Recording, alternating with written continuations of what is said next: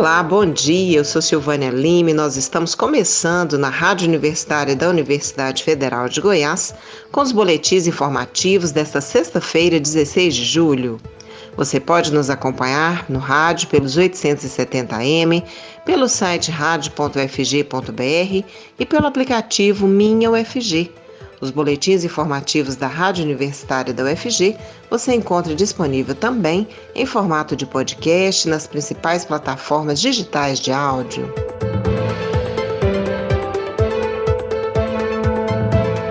O ensino médio sofrerá alterações em todo o país a partir de 2022.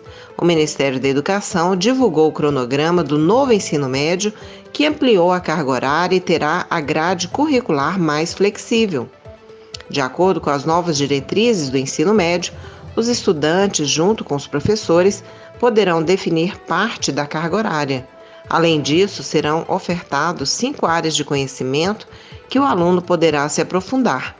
De acordo com a nova determinação, as mudanças serão aplicadas no primeiro ano do ensino médio do ano que vem. Em 2023, as mudanças serão inseridas no segundo ano do ensino médio e em 2024, as mudanças deverão alcançar os alunos do terceiro ano. O Exame Nacional do Ensino Médio, Enem, já com as novas regras, será aplicado a partir de 2024. O prazo para inscrições no ProUni, o programa Universidade para Todos do Governo Federal, encerra hoje, sexta-feira, 16 de julho. São ofertadas 134.329 bolsas em instituições particulares de ensino superior. Desse total, 69.482 bolsas serão integrais, ou seja, cobrem toda a mensalidade do aluno, e 64.847 serão parciais. Participam do ProUni 952 instituições de ensino no país que oferecem mais de 10.800 cursos. A primeira chamada está prevista para o dia 20 de julho. A inscrição deve ser feita pelo site prouniportaltodojunto.mec.gov.br. Para participar, qualquer estudante brasileiro que ainda não tenha um curso de formação superior e que tenha participado da última edição do Enem com nota mínima de 450 pontos e sem ter zerado a redação. Câmara aprova incentivo para condomínio exclusivo para idosos. A Comissão de Desenvolvimento Urbano da Câmara dos Deputados aprovou proposta que reserva 10% dos recursos do Fundo Nacional de Habitação de Interesse Social para a implantação de condomínios residenciais destinados a pessoas idosas de baixa renda.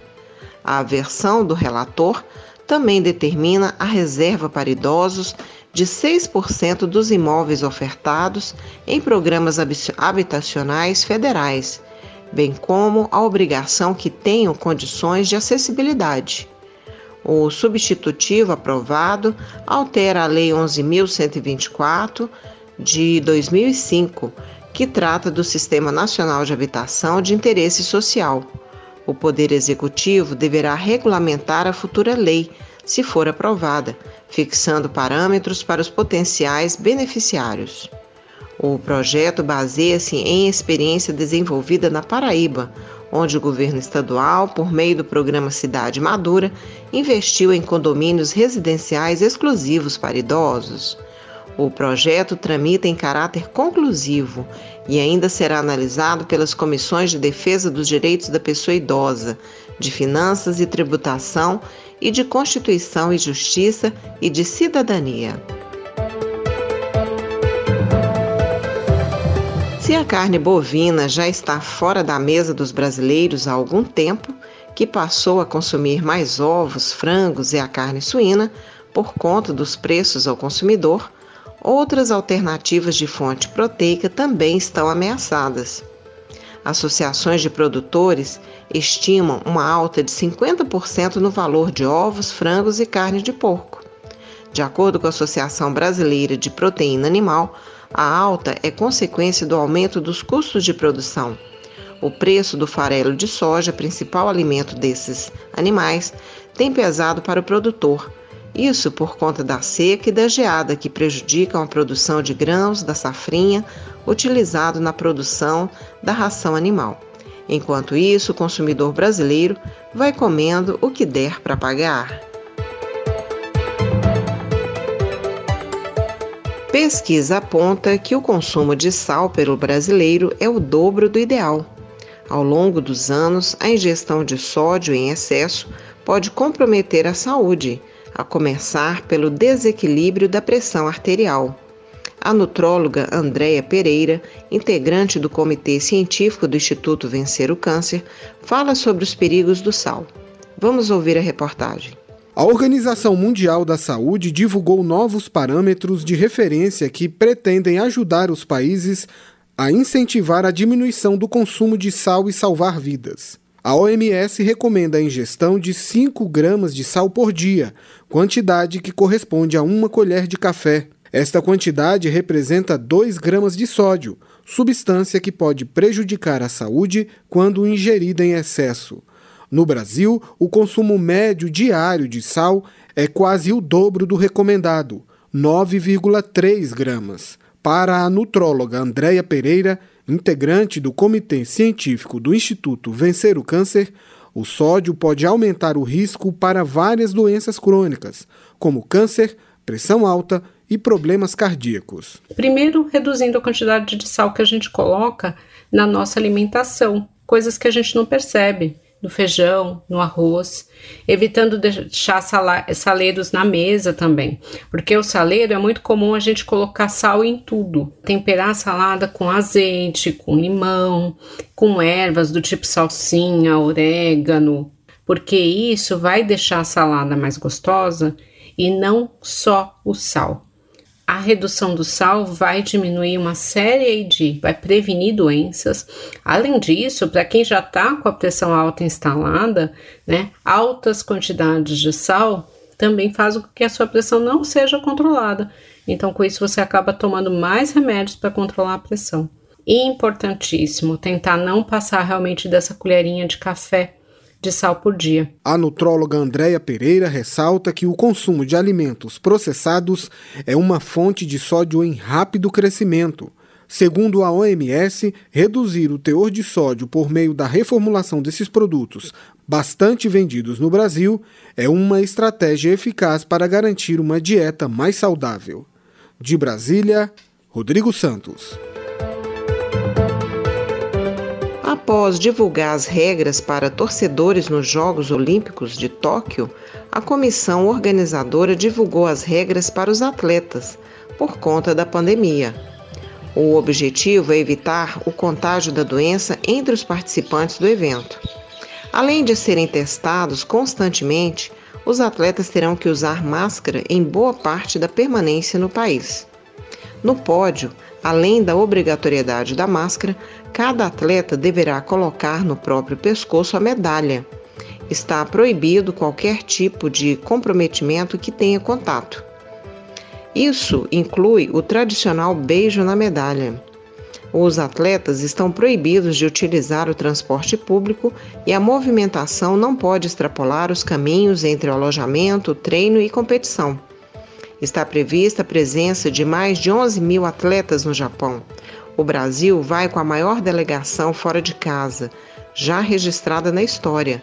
São 301 atletas brasileiros confirmados para as Olimpíadas de Tóquio. Os Jogos Olímpicos começam no dia 23 e encerram no dia 8 de agosto.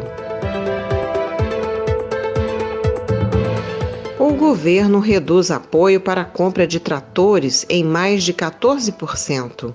O insumo é importante para os pequenos agricultores. Vamos conferir os detalhes na reportagem.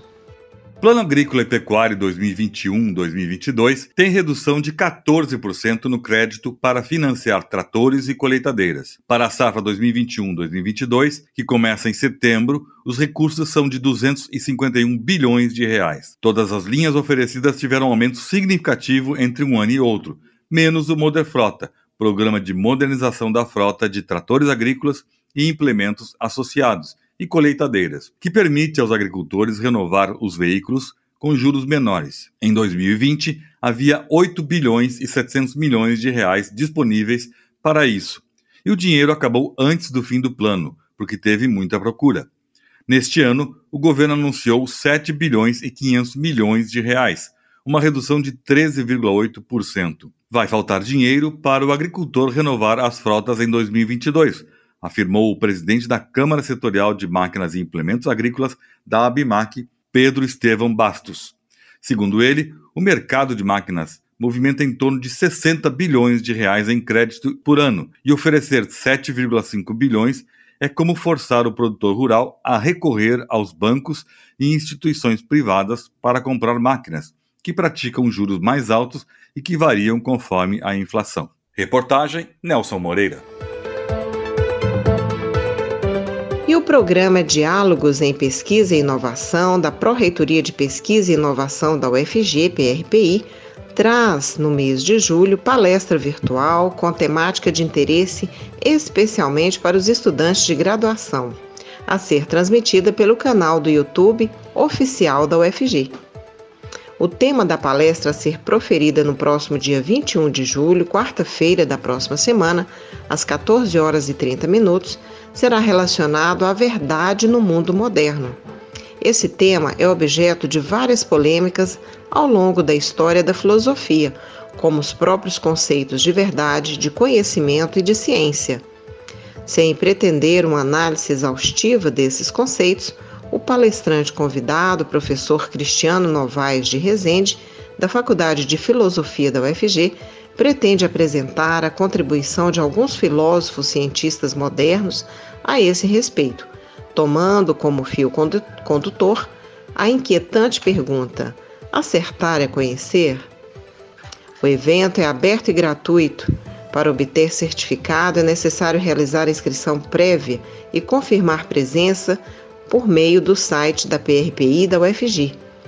Fica aí a dica Diálogos em Pesquisa e Inovação sobre o tema Verdade, no próximo dia 21 de julho, às 14h30, pelo canal oficial UFG no YouTube.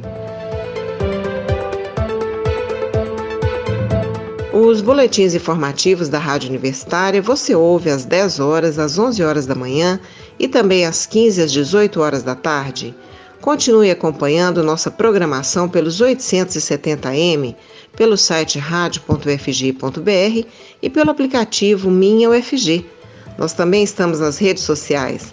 Curta nossa página no Instagram e no Facebook.